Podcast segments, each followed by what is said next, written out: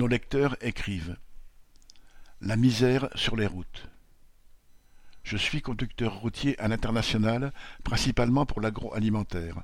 Je traverse l'Europe d'un quai de déchargement à l'autre où je rencontre des travailleurs de nombreuses nationalités.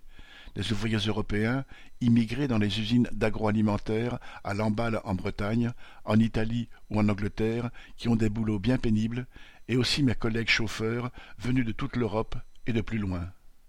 Depuis quelques années, les grosses et moyennes compagnies de transport injectent, comme le disent les DRH, des dizaines de milliers de chauffeurs venant d'Europe de l'Est, pourvu que les salaires soient bas. Lituaniens, Ukrainiens, Roumains, etc. Beaucoup partent deux à trois mois de chez eux pour un salaire ne dépassant pas mille euros, créant ainsi une concurrence entre chauffeurs de l'Ouest européen et ceux qui viennent de plus loin. Les transporteurs en profitent pour faire baisser les prix. Les salaires diminuent, les cadences augmentent. On peut commencer une journée à six heures du matin, finir à dix heures et repartir à dix-neuf heures pour rouler jusqu'à huit heures le lendemain matin.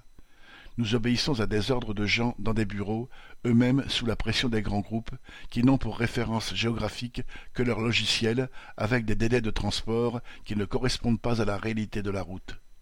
La précipitation qui en découle n'apporte que du stress, des repas qu'on saute ou qu'on fait en roulant, et parfois des accidents dramatiques de collègues et même amis qui meurent écrasés dans leur cabine.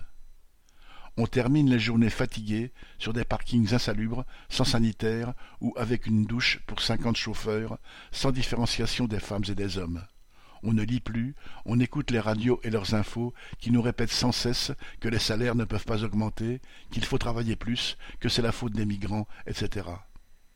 Et puis, c'est la misère que l'on voit partout. La dame qui met ses petits rideaux à sept heures du matin à son auto en sortant de son travail, tout aussi éreintant d'une fabrique de bacon à Birmingham parce qu'elle dort dans sa voiture. Les migrants comme des spectres dans la nuit, dans les fourrés, qui attendent une opportunité à Calais cet Allemand qui vient lui aussi dormir dans sa voiture entre les camions, invisible.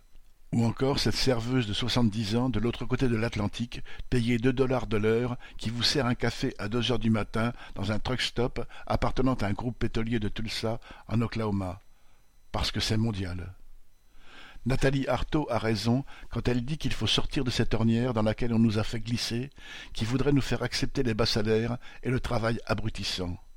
Il faut réagir, c'est urgent, sans se laisser diviser entre travailleurs français et étrangers. Un chauffeur routier vendéen.